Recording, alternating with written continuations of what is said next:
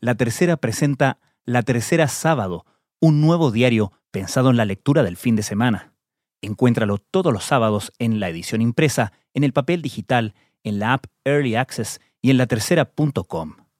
Si aún no eres suscriptor, te invitamos a convertirte en uno en suscripciondigital.latercera.com hay un tema que ha generado conmoción e indignación también. La viralización de un video en redes sociales donde se escucha a un niño pedir auxilio, también pedir ayuda. Venían del interior del Sename ubicado en la calle Carlos Antunes. Estamos en este minuto revisando las, imágenes para determinar si se actúa protocolo o no. Desafortunadamente, con los antecedentes recabados hasta el momento, hemos verificado que no se activó el protocolo. Nuestro propósito es que vivan en un entorno lo más parecido a un hogar, como el tuyo o el mío. Desde la sala de redacción de la tercera, esto es Crónica Estéreo. Cada historia tiene un sonido. Soy Francisco Aravena. Bienvenidos.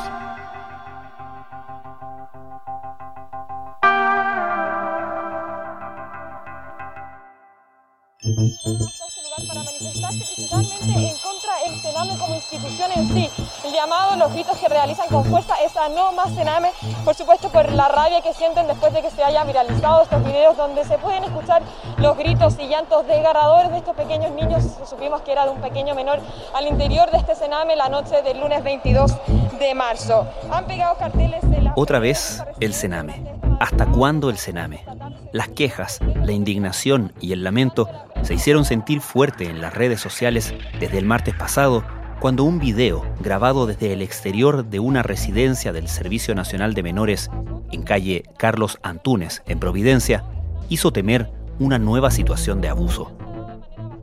Desde que en 2016 el país conoció con espanto la muerte de Lisette Villa, una niña de 11 años, al interior de un centro dependiente de este servicio, el Sename ha sido foco de denuncias, investigaciones, indignación y promesas de reforma sustantiva.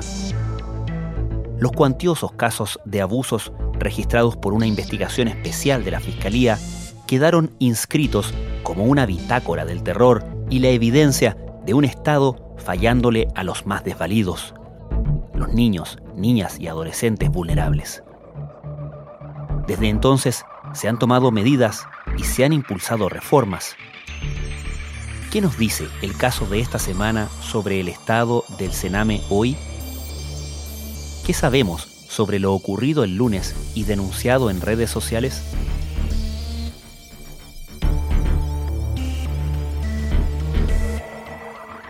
A través de un video que se viralizó durante la jornada del martes a través de redes sociales, se dio a conocer la voz de un niño que estaba gritando al interior de esta residencia del Sename, en el que se escuchaba claramente cómo él lloraba, cómo pedía que no le hicieran algo y además decía que le dolía lo que le estaban haciendo. Leslie Ayala es periodista de La Tercera.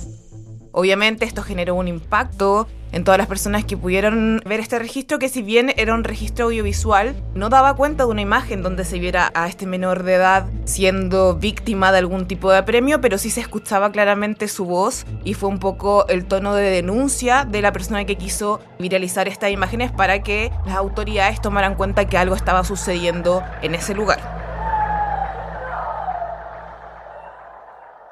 ¿Sabemos de esta persona que, graba el video y hace la denuncia? ¿Es una vecina del lugar o lo suponemos? Eso es lo que se señaló al momento de que se viralizó esta imagen. Eh, las personas que dieron cuenta de eso y la propia persona que estaba grabando dice ser un vecino, o más bien una vecina, de esta residencia que queda en la comuna de Providencia y que obviamente al escuchar que un niño estaba llorando de esa forma, que se escucha que es con gritos, es permanente, decidió hacer esta grabación para tener un registro de su denuncia que posteriormente se hace. Ahora, como el caso se judicializó y la Fiscalía Oriente abrió una investigación penal para determinar si aquí hay un eventual delito y cuáles son los responsables, evidentemente esta persona va a ser citada a declarar porque es el punto inicial de toda esta denuncia y esta indagatoria. Desde el propio Sename han señalado que es una situación muy puntual, que no es frecuente que niños, niñas y adolescentes que habitan este recinto protagonizan episodios como el que ocurrió y que fue develado por esta vecina de la residencia. Es algo que se viene repitiendo muchas veces, pero yo encuentro que realmente lo de anoche sobrepasó los límites. No fue una rabieta de un niño, sino que claramente el video que yo mandé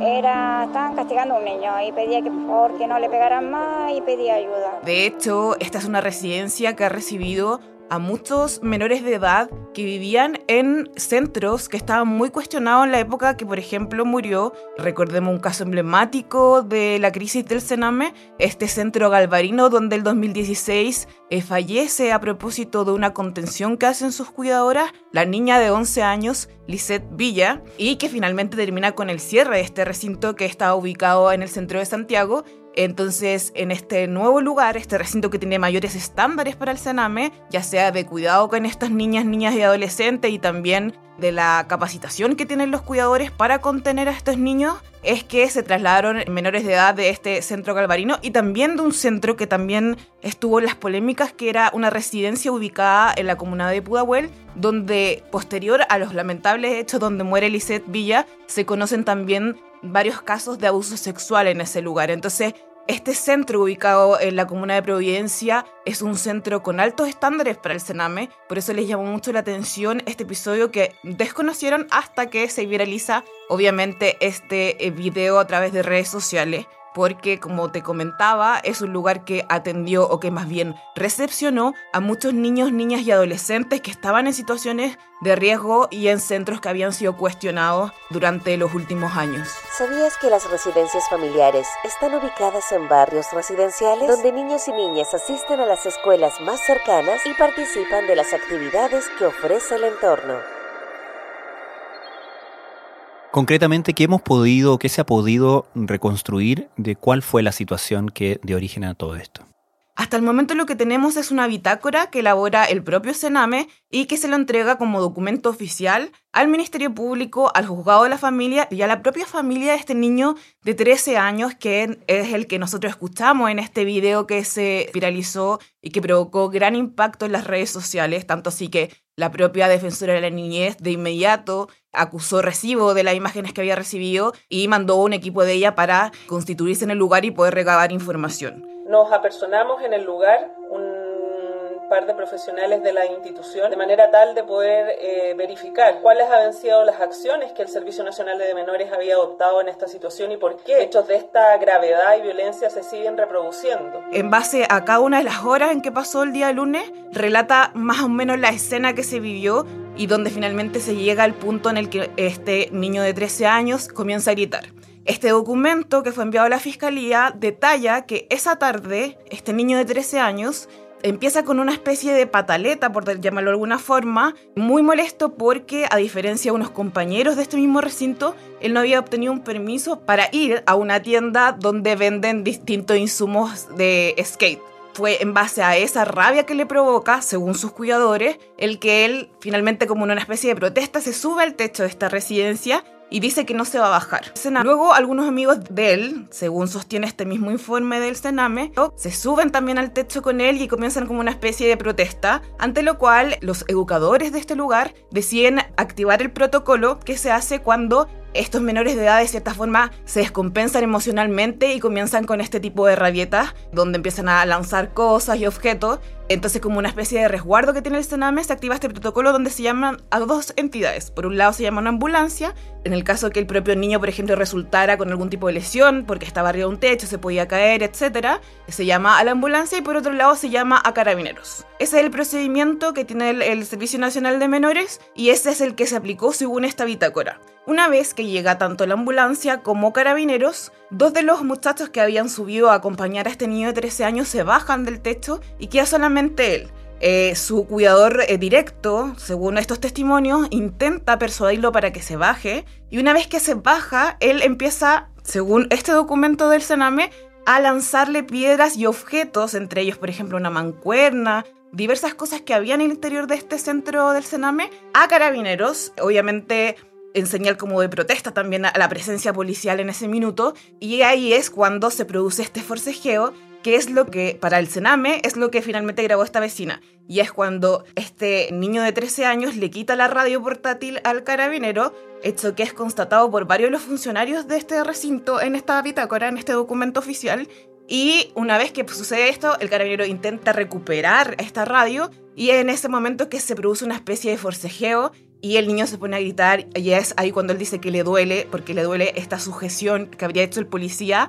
en uno de sus brazos. Eh, y al día siguiente, cuando ya se termina este episodio, la policía se va, etc., él da cuenta a uno de sus cuidadores que tiene un moretón en el brazo y que esto fue producto de lo que ocurrió con este policía. Eso es más o menos la escena de la investigación interna que en un día realizó personal del Servicio Nacional de Menores, pero que tendrá que ser contrastado, por supuesto, con la investigación que abre el Ministerio Público y en el que obviamente ellos como un órgano autónomo y externo quizás podrían tener otra visión de cómo sucedieron los hechos. ¿El Ministerio Público entonces actúa de oficio después del el revuelo que provoca el video?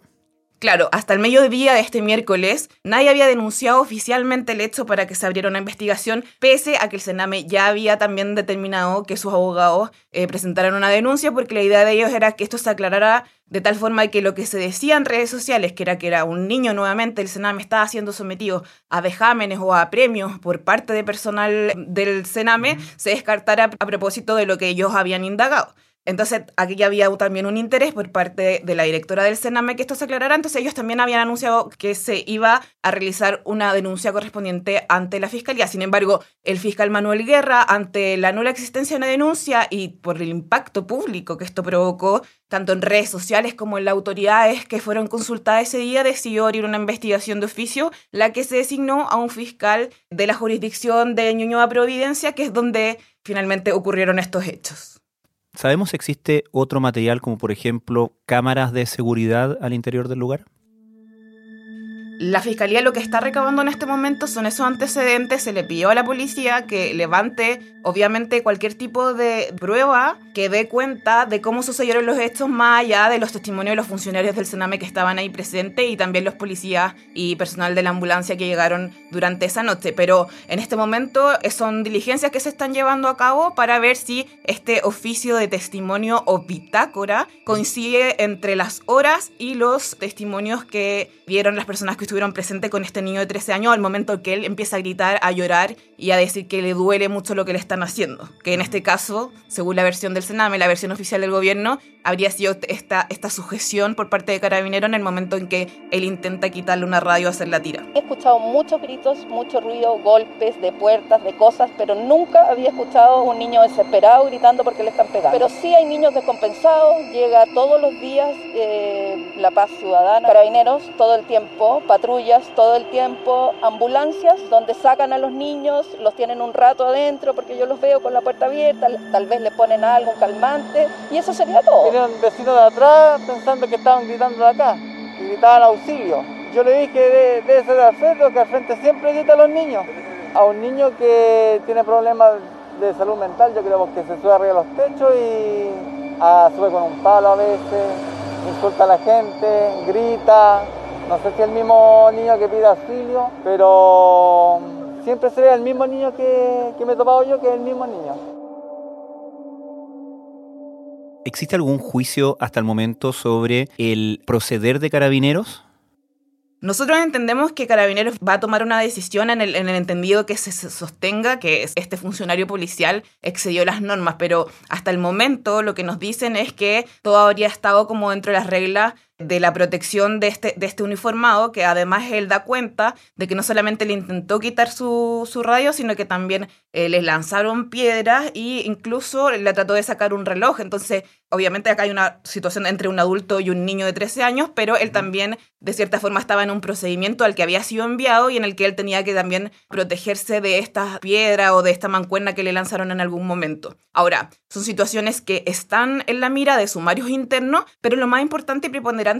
es que el Ministerio Público, al momento de actuar, es un órgano ajeno, ya sea al Sename y a Carabineros, y que va a establecer cuál fue la dinámica de los hechos y si acá eventualmente existe un delito, ya sea por parte de los cuidadores de este menor de edad. Recordemos que estas personas que viven en residencias de Sename, estos niños, niñas y adolescentes que habitan las residencias del Sename, están bajo la sujeción del Estado. Entonces, cualquier tipo de apremio o delito que pudieran cometer sus propios cuidadores en su contra es algo que se investiga bajo la figura de tortura o de apremio ilegítimo en el entendido que este funcionario público es parte del aparato estatal y tiene un compromiso mayor con el resguardo de estos menores que no pueden tener libre tránsito. En el caso de que el Ministerio Público establezca que esta sujeción por parte del policía excedió los límites de la fuerza con un menor de edad, también podría, porque también el carabinero es un agente del Estado, también se podrían levantar las mismas figuras penales, tanto de apremio como de tortura. Entonces, estamos en esa situación. Es una investigación que partió recién este miércoles y que se están desarrollando diversas diligencias para primero proteger a este menor de edad y luego eh, poder esclarecer si es que hay alguna responsabilidad penal que partió con este video que si no se hubiera grabado seguramente nunca nos habríamos enterado de la situación de este niño de 13 años. Leslie, como tú describías al principio, este hogar donde ocurren estos hechos de alguna manera refleja ciertos cambios de política del Sename producto de las situaciones tan graves que empezamos a conocer el 2016 con la muerte de Lisette Villa, ¿no? El cierre del CREAD eh, Galvarino, la derivación de menores que estaban en otros centros que habían tenido cuestionamientos y denuncias, la mayor capacitación, según se nos ha dicho, del personal justamente de este hogar, de este centro en Providencia. ¿Qué podemos sacar como conclusión del el estado del Sename hoy en base a este caso? Cuando salió la investigación penal por la muerte de varios niños durante un periodo de, una, al menos una década al interior del Sename, nosotros lo que entendimos era que muchas de estas situaciones nunca se denunciaron. Entonces, ¿cuál es el cambio que hay aquí? Acá, si estaba ocurriendo una situación al interior de, de este centro del Sename, si había una situación de contención, recordemos que Lisette Villa muere a propósito de que sus propias cuidadoras en una maniobra de contención la sofocan y, y impiden que ella siga respirando y finalmente eso la lleva a perder la vida, demuestra que acá sí se activaron los protocolos, hubo un llamado a la ambulancia cuando el niño estaba arriba del techo, supuestamente en un estado de descompensación emocional, y también se llamó a carabinero. Entonces, demuestra que esta situación es totalmente distinta a lo que nosotros conocimos con el caso de la muerte de los niños en el Sename, donde los, muchos niños murieron sin ni siquiera que existiera una investigación. Eh, informes anuales Sename que estaban en su página web. Y lo que nos encontramos era con que no había fallecimiento. Hasta que descubrimos, porque son listados eternos, si ustedes los revisan, son enormes, de largo, digamos, que los fallecimientos estaban ocultos bajo la figura de egresos administrativos. Entonces, esa carpetita de la vida de cada niño está instalada en la institución privada. Entonces, el niño se moría, no le informaba al Sename, el niño se enterraba, le avisaban a su familia, no siempre le decían cuál había sido la causa de la muerte, porque hay casos de familias que se enteraron por qué había muerto su hijo después que leyó las informaciones por la prensa. Acá cuando los funcionarios deciden llamar a carabineros, saben que se va a levantar un acta, saben que se va a levantar un parte policial y saben que ya ese episodio va a quedar registro no solamente al interior del Sename, sino que también al exterior. Entonces ahí ya hay un cambio de visión. Ahora, quienes son expertos y trabajan el tema de infancia saben que hay mucho todavía por delante en el caso del cuidado que el Estado debe hacer para estos niños, niñas y adolescentes, sobre todo con el tema de la infraestructura. Este centro en particular es uno de los mejores centros que hay en la región metropolitana, pero todavía en regiones el Sename y el Estado está al debe con la situación en la que viven y pernoctan todos estos niños, niñas y adolescentes. Ahora, la autoridad ya está trabajando con las leyes necesarias para inyectar más recursos a, la capacitación, por ejemplo, de los cuidadores de estos niños, niñas y adolescentes. Y obviamente es un camino muy largo porque no es una institución que se pueda cambiar de un día para otro, sobre todo con todas las cosas que develó el informe que realizó el ex fiscal regional de los lagos Marcos Emilford junto a la PDI, donde se levantó, se levantó información de 240 residencias a nivel de todo Chile y donde se constató que en el 80% de estas residencias que fueron visitadas por la PDI personalmente había algún tipo de problema, ya sea algún ilícito relacionado a delitos sexuales, ya sea algún ilícito relacionado con vejaciones, apremios ilegítimos y también tortura. Entonces era una situación muy, muy crítica que se vivió en el 2016 y que las distintas autoridades durante los últimos años han intentado cambiar y bueno, es una situación que siempre está cada cierto tiempo. Nosotros nos ponemos en alerta y volvemos la mirada hacia a los recintos del Sename, eh, obviamente porque tanto para el gobierno como para la Defensoría de la Niñez y para también los tribunales de familia que, conforman el Poder Judicial, el tema de eh, poder mejorar esta estructura de protección de niños ni adolescentes es sí una prioridad. Lo que se ha hecho en este gobierno es que se terminó el Sename. Y se terminó por un servicio de protección, un servicio que realmente tuviese los cuidados de proteger la dignidad de cada uno de nuestros niños, especialmente de aquellos que han sido vulnerados en sus derechos y no queremos que se vuelvan a vulnerar, como lamentablemente sucedió durante un buen tiempo. Ahí se va a hacer una investigación, se va a llegar hasta el fondo para evidentemente saber exactamente qué es lo que sucedió.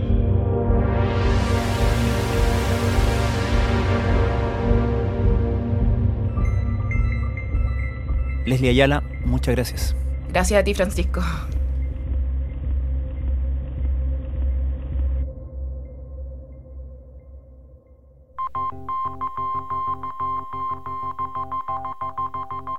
Crónica Estéreo es un podcast de La Tercera. La producción es de Rodrigo Álvarez y la edición de quien les habla, Francisco Aravena. La postproducción de audio es de Michel Poblete. Nuestro tema principal es Hawaiian Silky de Sola Rosa, gentileza de Way Up Records. Nos encontramos el lunes con un nuevo episodio de Crónica Estéreo, el primer podcast diario de actualidad de Hispanoamérica.